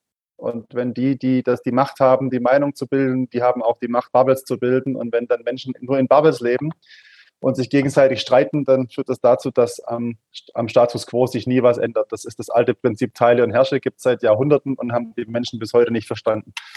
Und das ist für mich ein, das zentrale Problem überhaupt, äh, nicht nur bei Corona, sondern auch in unserem Bereich, ähm, die, dieses auch dieses Bewusstsein, ich halte, das, ich halte das auch für gefährlich zu sagen, dass man zu einer Elite in irgendwas gehört. Also ich glaube, es gibt dieser Elitenbegriff, der ist ja teilweise negativ besetzt und den rückt man dann in, in, in, in, in, in, in, in die Theorie ab. Aber es gibt Eliten, die wesentliche Teile der Welt ähm, steuern. Das ist auch nichts Neues. Das kann man, da gibt es Bücher drüber, noch und nöcher. Das war schon immer so. Und wir kommen gerade wieder in ein Zeitalter rein, wo die Vermögensverteilung so ungleich ist wie zu Zeiten des Feudalismus. Und äh, eigentlich wollten wir davon mal weg. Ähm, damals hätte aber keiner behauptet, dass es relativ, ähm, dass die Menschen frei sind und frei zu denken. Heute behauptet man das, obwohl die, die Machtstrukturen genauso sind wie damals das ist meiner Sicht die große Errungenschaft unserer Zeit, dass man den Leuten eingeredet hat, sie wären so frei und selbstbestimmt, obwohl sie es gar nicht sind. Und was mir da extrem auffällt, ist auch in unserer Bubble sozusagen, also ich weiß, worauf du raus willst, die, diese Bubble Impact und so weiter, aus, aus der bist du ganz schnell draußen, wenn du dich mit Leuten unterhältst in deinem Umfeld, die normale Jobs machen und die in, in Anführungsstrichen normales Leben führen. Und das finde ich manchmal auch schwierig. Auf der anderen Seite verstehe ich es auch, weil, naja, wenn du irgendwie hat drei Kinder und zwei Vollzeitjobs. Ähm, wann willst du dich denn noch groß tagsüber mit, dem, mit den großen holistischen Themen der Welt beschäftigen? Der Tag hat nur 24 Stunden und vor allem hat der Mensch, jeder Mensch nur eine begrenzte Anzahl an, an Energie und, und, und, Fassungsvermögen pro Tag. Und irgendwann ist halt mal Schluss. Ähm, da kann man dann auch drüber reden, ob die ähm, Thema, Thema 40-Stunden-Woche, früher hat mal, äh, war mal das Konzept so, dass ein, ein Teil der Familie hat gearbeitet, 40 Stunden, konnte damit sich seine Kinder ernähren und ein Haus bauen. Heute arbeiten beide 40 Stunden und können sich keine Wohnung mehr leisten. Ist das Zufall oder ist das systemisch? So kannst du die Menschen auch wunderbar vom, vom Denken abhalten. Äh, und man kann das als Freiheit verkaufen, man kann es aber auch andersrum sehen. Also das ist eine philosophische Diskussion, die ich sehr spannend finde. Ähm, ich, ich, glaube, diese, diese Bubbles aufzubrechen, ist mittlerweile fast unmöglich. Also ich habe den, ich habe den, den, ich habe ehrlich gesagt, die letzten eineinhalb Jahre habe ich die Hoffnung ein Stück weit verloren. Ähm, weil eben auch die Menschen in dieser vermeintlichen positiven Creation Bubble bei anderen Themen, wie zum Beispiel Corona aus meiner Sicht, eben auch nur alle eins zu eins dem nachlaufen, was propagiert wird und jede andere Meinung ausschließen. Und dieses Corona zeigt es halt extrem. Es war aber auch schon früher so. Nimm, nimm, nimm mal Nimm mal 9-11 in den USA, da wurde ein Feindbild kreiert. Alle Moslems waren auf einmal mögliche Terroristen. Da wurden Gesetze eingeführt, die ähm, nie wieder zurückgenommen wurden. Der Patriot Act ist bis heute in, in Kraft. Der beschneidet die amerikanischen Bürgerrechte bis ins Mark. Äh, und all, alles nur, weil man es schafft hat, ein, ein, Feindbild zu kreieren und irgendwie alle Amerikaner gegen alle Moslems aufzuhetzen. So, und, ähm, und, und diese Mechanismen passieren immer und immer wieder. Die passieren jetzt gerade auch und keiner möchte es hören. Und das liegt aus meiner Sicht daran, dass jeder so überzeugt davon ist, auf der richtigen Seite zu stehen. Und dass jeder von vornherein gar nicht mehr bereit ist, die Argumente des anderen zu hören und sagt, du bist falsch und du bist doof. Heute ist halt jeder unsolidarisch, der was anderes macht. Äh, äh, sonst ist jeder Nazi, jeder sonst was. Und in, in, der, der Impact-Welt ist halt auch eine gewisse Arroganz aus meiner Sicht zu sagen, naja, wir haben jetzt verstanden, wie es geht, wir ändern die Welt und die einfachen Leute sind zu doof dafür. Das ist schon eine Grundhaltung, die ich da auch sehe. Und die ist halt hochgefährlich, denn mit der holst du halt niemanden ab. Die, die Realität, ich, ich, also ich fange mal bei mir selber an, ich habe das jahrelang auch so gemacht. Also, weil ich, ich sage natürlich auch, Leute, wie könnt ihr eigentlich in 2021 noch Fleisch essen? Also alle Informationen liegen da. Auswirkungen auf Biodiversität, auf Klima, Tierschutz, Gesundheit, ist alle, geh einfach mal zwei Stunden online und recherchiere, dann müsste jedem klar sein, dass du kein Fleisch mehr essen kannst. Aber das ist halt zu einfach gedacht, denn wir leben halt auch in einem System, das halt Fleisch nach wie vor billig subventioniert vom Staat und halt das äh, Bio-Ökoprodukt von nebenan ist halt teuer. Jetzt hast du einen einfachen Job, in der Großstadt drei Kinder, so, und dann ist es halt so, dass die zuckerverseuchten und fleischvollen Produkte billig sind und das Bio-Obst von ne-, nebenan ist halt teuer. Das halt systemisches Versagen unseres Staates. Und dann ist es irgendwo auch arrogant zu sagen, wir sind jetzt in dieser Bubble, die weiß, wie es, die weiß, wie es theoretisch besser geht, die aber auch Jobs hat, mit denen sie sich leisten kann, beim Bio-Supermarkt einzukaufen und sonst was zu machen. Und jetzt sage ich der andere, ähm, der, der, der Bandmitarbeiter, der aber sein, sein Steak für 2,50 kauft, ist ein schlechter Mensch, weil er das macht. Und das ist schon eine Grundhaltung, die, die ich gefährlich finde und die ich in der Szene auch wahrnehme, weil man da eben wieder Stichwort holistisch von oben betrachtet. Wo, wo ist der systemische Anreiz? Wo ist der systemische Fehlanreiz? Und wo muss ich einwirken? Und wir arbeiten viel zu sehr mit Feindbildern. Corona ist extrem. Jeder Ungeimpfte ist jetzt scheinbar ein schlechter Mensch. Also ich kann vegan sein, äh, kerngesund und alles und Corona gehabt haben und komm, meine Chance ins Krankenhaus zu kommen mein, mit meiner Konstitution ist bei 0,01 Prozent. Aber ich bin ein schlechter Mensch, wenn ich mich nicht impfen lasse. Während jemand, der 60 Jahre, äh, jemand, der 50 Jahre alt ist, übergewichtig ist, Ketten raucht, geimpft in der Kneipe sitzt mit 20 Leuten auf engstem Raum und, das, und den Rauch rausbläst, der ist kein schlechter Mensch, weil der ist ja geimpft.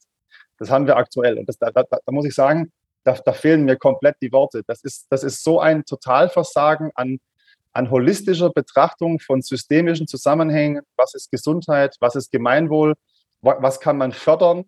Wo, kann, wo hat der, der Staat eine Rolle? Wo hat das Individuum eine Rolle? Wir arbeiten in jedem Bereich nur noch mit Feindbildern. Und diese Feindbilder, die werden ja nicht nur durch die Algorithmen auf Social Media geschürt. Man kann das ja auch mal andersrum sehen. Wir hatten ab 2000 ich glaube, YouTube wurde 2005 gegründet, Facebook, glaube ich, 2006 oder 2007. Und wir hatten ja mal ein paar Jahre, in denen das echt ein Mehrwert war, muss man ja auch mal sagen. Also heute schimpfen immer alle über Facebook und ich verstehe, warum die schimpfen. Aber ein paar Jahre war das mal echt ein Mehrwert, denn das hat ein, ein Meinungsmonopol aufgebrochen. Also du hattest ja, du hattest ja nie die Chance, zu einem Thema eine, eine, eine, eine, abweichende Meinung, die vielleicht innovativ ist, in einer gewissen Reichweite zu kommunizieren. Das hatte ja nur eine Zeitung oder ein Fernsehsender. Und dann kamen diese Sachen auf und auf einmal ging das. So, und jetzt hat man die letzten Jahre eben auch natürlich verstärkt durch staatlichen Druck, die da stark Einfluss nehmen, hat man Algorithmen, die im Grunde genommen den Korridor und ein Narrativ vorgeben, was extrem eng ist. Alles, was da nicht drin ist, fliegt raus. Und das, was da rausfliegt, bildet sich in einer neuen Bubble. So so kannst du sehr, sehr schnell wieder sagen, rechts, links, Mitte, oben, grün, nicht grün, geimpft, ungeimpft, tausend Unterscheidungen.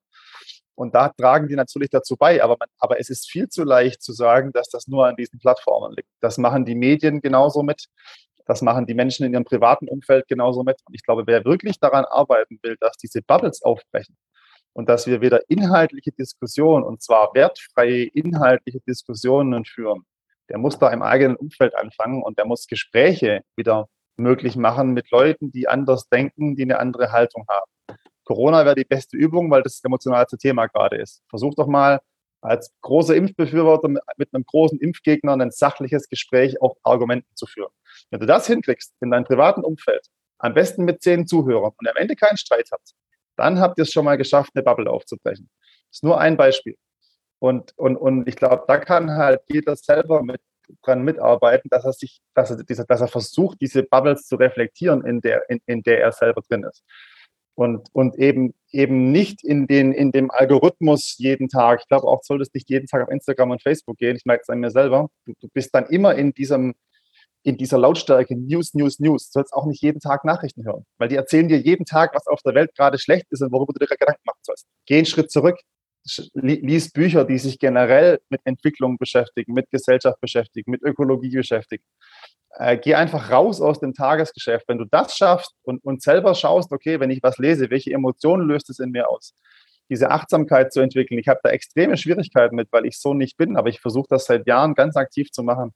Wenn man das schafft, dann glaube ich, hat man auch eine Chance, wieder ein gesellschaftliches Bewusstsein zu kriegen, wo man wieder mal über, über Inhalte spricht. momentan ist das in jedem Bereich nur noch aufgeregtes Quatschen innerhalb der Bubble. Und, und da müssen die, die vermeintlich Gebildeten und Schlauen genauso erstmal bei sich anfangen, weil ich das teilweise krass finde, mit welcher Arroganz da auf die, auf die anderen heruntergeschaut. Also ein Beispiel, ich habe es auch schon benutzt, alte weise Männer. Riesenthema gerade. Also das, ich, ich weiß, was damit gemeint ist. Ich habe die Erfahrungen auch gemacht. Es ist damit dieses, okay, du bist als weiser Mann geboren, damit hast du viele Privilegien und dann hast du noch ein erfolgreiches Leben. Und jetzt sagt einer, mach's anders und du stellst dich quer und sagst, ich will, ich will es lassen, wie es ist. Ja, das ist ein Phänomen, das es gibt, gar keine Frage. Aber durch so eine Verwendung von so einem Begriff habe ich gleich eine Stigmatisierung, die ich ja eigentlich abbauen will. Und mach jeden weißen Mann gleich in eine Schublade ab einem gewissen Alter. Das kann doch nicht Ziel unserer Debattenkultur sein. Also warum wir müssen einfach mal aufhören, Schubladen zu verwenden und einfach mit jedem Menschen, egal was er für einen Background hat, über den Inhalt von einem Thema reden. Und zwar völlig egal, ob der alt, weiß, jung, schwarz, mittel oder grün ist. und völlig egal, ob er gepikst ist oder nicht. Und völlig egal, ob er Impact verstanden hat oder ob er bei Daimler arbeitet. So. Äh, also ich würde zum Beispiel, ich würde auch mit jeder Mitarbeiter eines Rüstungskonzerns diskutieren. Ich würde übrigens auch, um mal noch am Ende radikal zu werden, ich würde mit jedem Nazi diskutieren. Ich würde mit jedem Menschen, der das Wort Neger verwendet, diskutieren. Ich würde mit jedem diskutieren, weil ich es für fundamental wichtig halte, Menschen zuzuhören und mit ihnen zu sprechen und sie inhaltlich zu widerlegen. Wenn ich die in eine Schublade stecke, dann, dann lasse ich die, dann schiebe ich den immer tiefer in seine Bubble und dann wird er nie da rauskommen. Ich muss dem zuhören und ich muss versuchen, ihn zu widerlegen. Und das ist was, was wir total, was wir total verlernt haben. Und da das ist, das habe ich als ehrlicherweise ein bisschen als Lebensaufgabe bei mir. Und ich sehe aber gerade, dass es komplett unmöglich wird, weil, weil diese inhaltliche Ebene total verloren geht. Also an meiner langen Antwort siehst du, das ist, glaube ich, in meinem Leben gerade das höchste Frustpotenzial in, in, dem, in, in, in, in, meinem, in meinem kompletten Wirken, dass, dass das so schwer ist. Hm, ja. Ähm, wir haben auch jetzt gerade eigentlich unsere Zeit äh, schon überschritten. Ich äh, aufhören. äh, nein, alles okay. Äh, nur ich dachte, äh, also äh, ich stimme dir an ganz vielen Punkten zu und um eigentlich würde ich noch einen weiteren Punkt hier aufmachen, aber da, dazu fehlt uns jetzt die Zeit, weil ich frage mich, okay. ob das ich frage mich nämlich, ob das nicht eben mit der Neurologie, so wie wir als Menschen funktionieren, einfach auch das der Grund ist. Also dass, dass das einfach, wir sind so gepolt auf das Gegeneinander und Negative äh, im Vergleich zu äh, Kooperation und gemeinschaftlich. Also das scheint, aber ich glaube, da mache ich was ganz äh, Großes äh, dann auf. Äh, Könnten wir einen eigenen Beitrag mal drüber machen. Da kann man genau. ganz lang drüber diskutieren. genau. Deswegen würde ich hier jetzt eher lieber zum Abschluss kommen. Aber ähm, ja. Ein Punkt, äh, eine Frage habe ich hier noch, äh, bevor wir das hier zusammenpacken. Also, sich so viel mit diesen ganzen Dingen zu beschäftigen und das alles so dein Lebensziel zu machen. Was ist für dich so dieser Auslöser oder so ein Punkt in deinem Leben gewesen, wo du sagst so, okay, das zeigt mir aber, dass das richtig ist, was ich mache. Also, dass es wichtig ist, das, was ich mache, weil du könntest ja auch viele andere Sachen machen.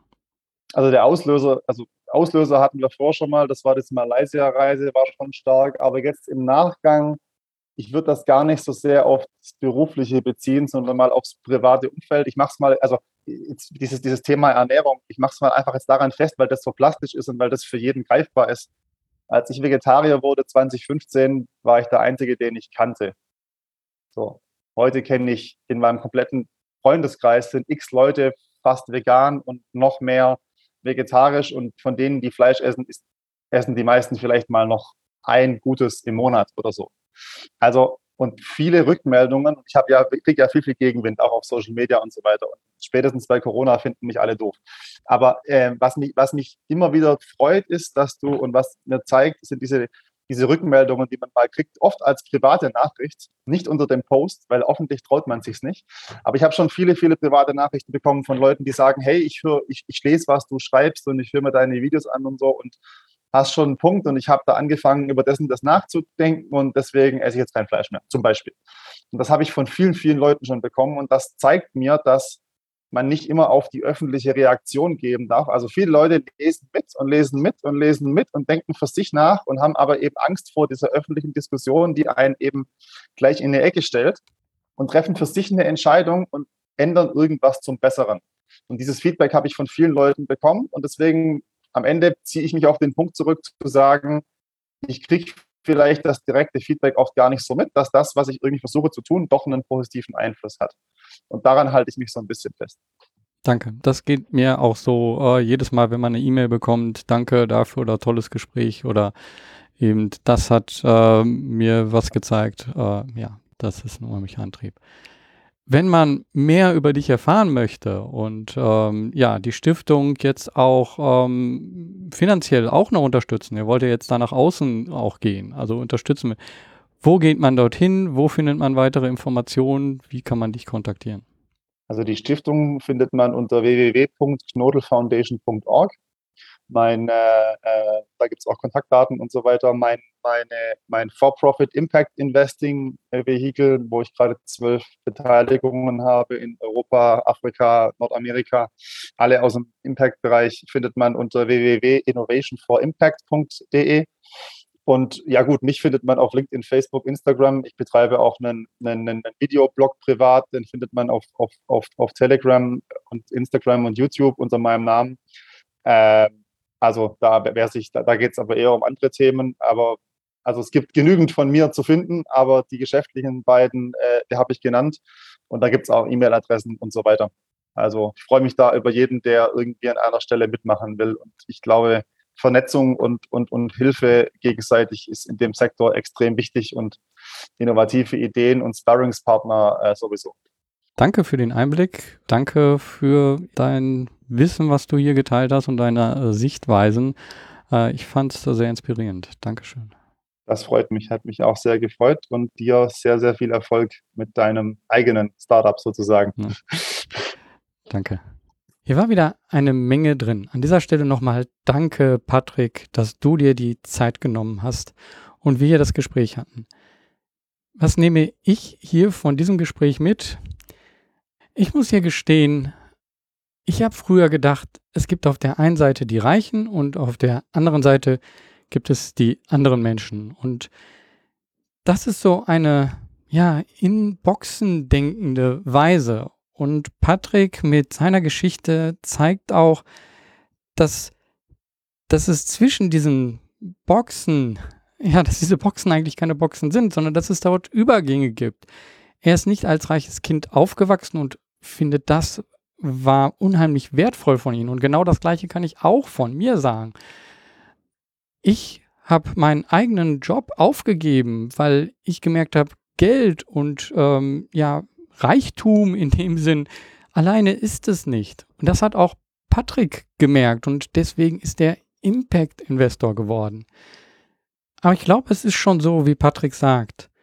Es gehört dazu, dass man so einen Weg geht und unterschiedliche Dinge sieht, so wie ich unterschiedliche ähm, ja, Lebenswelten sehe auch durch meine Frau, die Vietnamesin ist und durch diese vietnamesische Community und ähm, ja, durch die Menschen, mit denen ich jetzt zusammenarbeite in sozialen Organisationen. Auf der anderen Seite habe ich äh, eine Community von Akademikern, mit denen ich befreundet bin. Also sehr unterschiedliche Bubbles. Ja, und Bubbles war eben auch ein wichtiges Thema hier von uns. Wir haben uns die Frage gestellt, wie kommen wir aus diesen Bubbles raus? Ich glaube, das Problem ist, dass wir halt aufwachsen damit und dass wir auch so als Mensch verschaltet sind sozusagen im Gehirn, dass wir in Gruppen leben, denken. Und damit passiert das Folgende, dass es diejenigen gibt, die in der Gruppe sind und diejenigen, die außerhalb der Gruppe sind. Und sobald wir diese Trennung machen, gibt es ganz schnell ein Gegeneinander, weil wir aus der ähm, Vergangenheit heraus eben auch uns ja irgendwo auch ähm, von den anderen äh, abschotten mussten oder aufpassen mussten, okay, sind das Freunde oder Feinde? Und so gibt es schnell ein Gegeneinander, also in der Gruppe, außerhalb der Gruppe. Und die Frage ist, wie können wir das auflösen? Wie können wir solche Gruppenbildung auflösen oder zumindest die Grenzen mh, mm, durchgängiger machen? Und ich finde, dass, ähm, dass Patrick mit seiner Reise das eben auch schon eine gute Antwort gibt. Wir sollten vielleicht Jugendliche nach dem Studium, nach der Schule wirklich rausschicken in die Welt, dass sie andere Lebenswelten kennenlernen. Und zwar nicht als Touristen, sondern als Menschen dort zu leben. Wird das immer klappen? Nein, wahrscheinlich auch nicht. Aber wir bekommen so in der Schule nicht die wirklichen Lebenswelten mit. Das ist der nächste Punkt. Also warum lehrt uns die Schule einfach nur diese Sichtweise, die wir haben und alles andere, ja, die Komplexität wird in der Schule nicht dargestellt. Ist wahrscheinlich auch schon wieder das Problem, die Komplexität darzustellen in einfachen, lehrbaren Curriculums. Ich glaube, es ist wichtig, dass wir mehr gemeinsam denken und gemeinsam an Dinge herangehen und nicht gegeneinander. Und das wird in dieser Welt durch Algorithmen, die das im Endeffekt dieses Polarisierende gerade unterstützen, immer schwerer. Und da, das sehe ich als Aufgabe von uns allen, die das merken, dagegen anzugehen. Und wenn ich sage, dagegen anzugehen, dann mache ich nicht, nicht dagegen, sondern Alternativen zeigen. Wie kann man gemeinsam, kooperativ eine neue Lebenswelt, eine neue Gesellschaft bauen. Und dazu gehört auch das Bildungssystem zu verändern. Denn ja, wenn wir uns nur auf das Bildungssystem verlassen, so wie es jetzt ist, man merkt schon, wir müssen uns selber um die Bildung kümmern. Denn Patrick hat auch in seinem Lebensweg erst, wie er rausgegangen ist und selber sich gebildet hat, gemerkt, welchen Einfluss, welche Wirkung er mit Impact Investing haben kann. Und ich selber bin gerade auch auf dem Weg, das noch besser zu verstehen. Ich glaube, Impact Investing ist nichts, was man aktuell wirklich aus Büchern oder ähnliches lernen kann, weil so wie Patrick sagt, ist, ist die Lehre, so wie sie ja betriebswirtschaftlich gelehrt wird, dazu überhaupt nicht passend. Das heißt also, wir müssen das ausprobieren. Wir müssen unterschiedliche Wege probieren. Wir müssen gucken, was hat Wirkung und wie investieren wir in Wirkung. Ich glaube, es geht mir wie vielen, ja, vielleicht auch Sozialunternehmern, die jetzt nicht gerade aus dem BWL-Bereich kommen, die einen Antrieb haben, etwas zu verbessern, aber ähm, keinen Hintergrund bezüglich Geld, Geldfluss, Investing, äh, Finanzierung haben. Ich bin in der glücklichen Lage, dass für mich Geld nie Mangelware war, so dass ich mir wirklich Gedanken darum machte, wie wichtig Geld ist. Geld war einfach immer da in meinem Leben, so viel, dass es ja mir im, für mich gut ging. Also habe ich mich nicht viel um Geld gekümmert. Ich glaube, wir müssen uns aber vor allen Dingen auch im sozialen Bereich mehr die Frage nach Finanzierung, nach Geld, nach Investing fragen, um eine größere Wirkung zu haben. Denn für mich ist Geld so etwas wie Energie. Dort, wo es hineinfließt und wieder herausfließt, da wird etwas umgesetzt. Und wir sollten viel Geld in die Zivilgesellschaft geben und in die Organisationen, Unternehmen, die unsere Gesellschaft mit unserem Leben sozial und ökologisch verbessern. Was sind deine Gedanken zu Geld und Geldfluss im Non-Profit-Bereich? Ich würde da gerne in den Austausch kommen. Ja, gerne kommentieren oder schreib mir. Ich freue mich drauf. Ansonsten bleibt mir nur wie immer zu sagen, mach was, beweg was. Dein Georg Stäbler.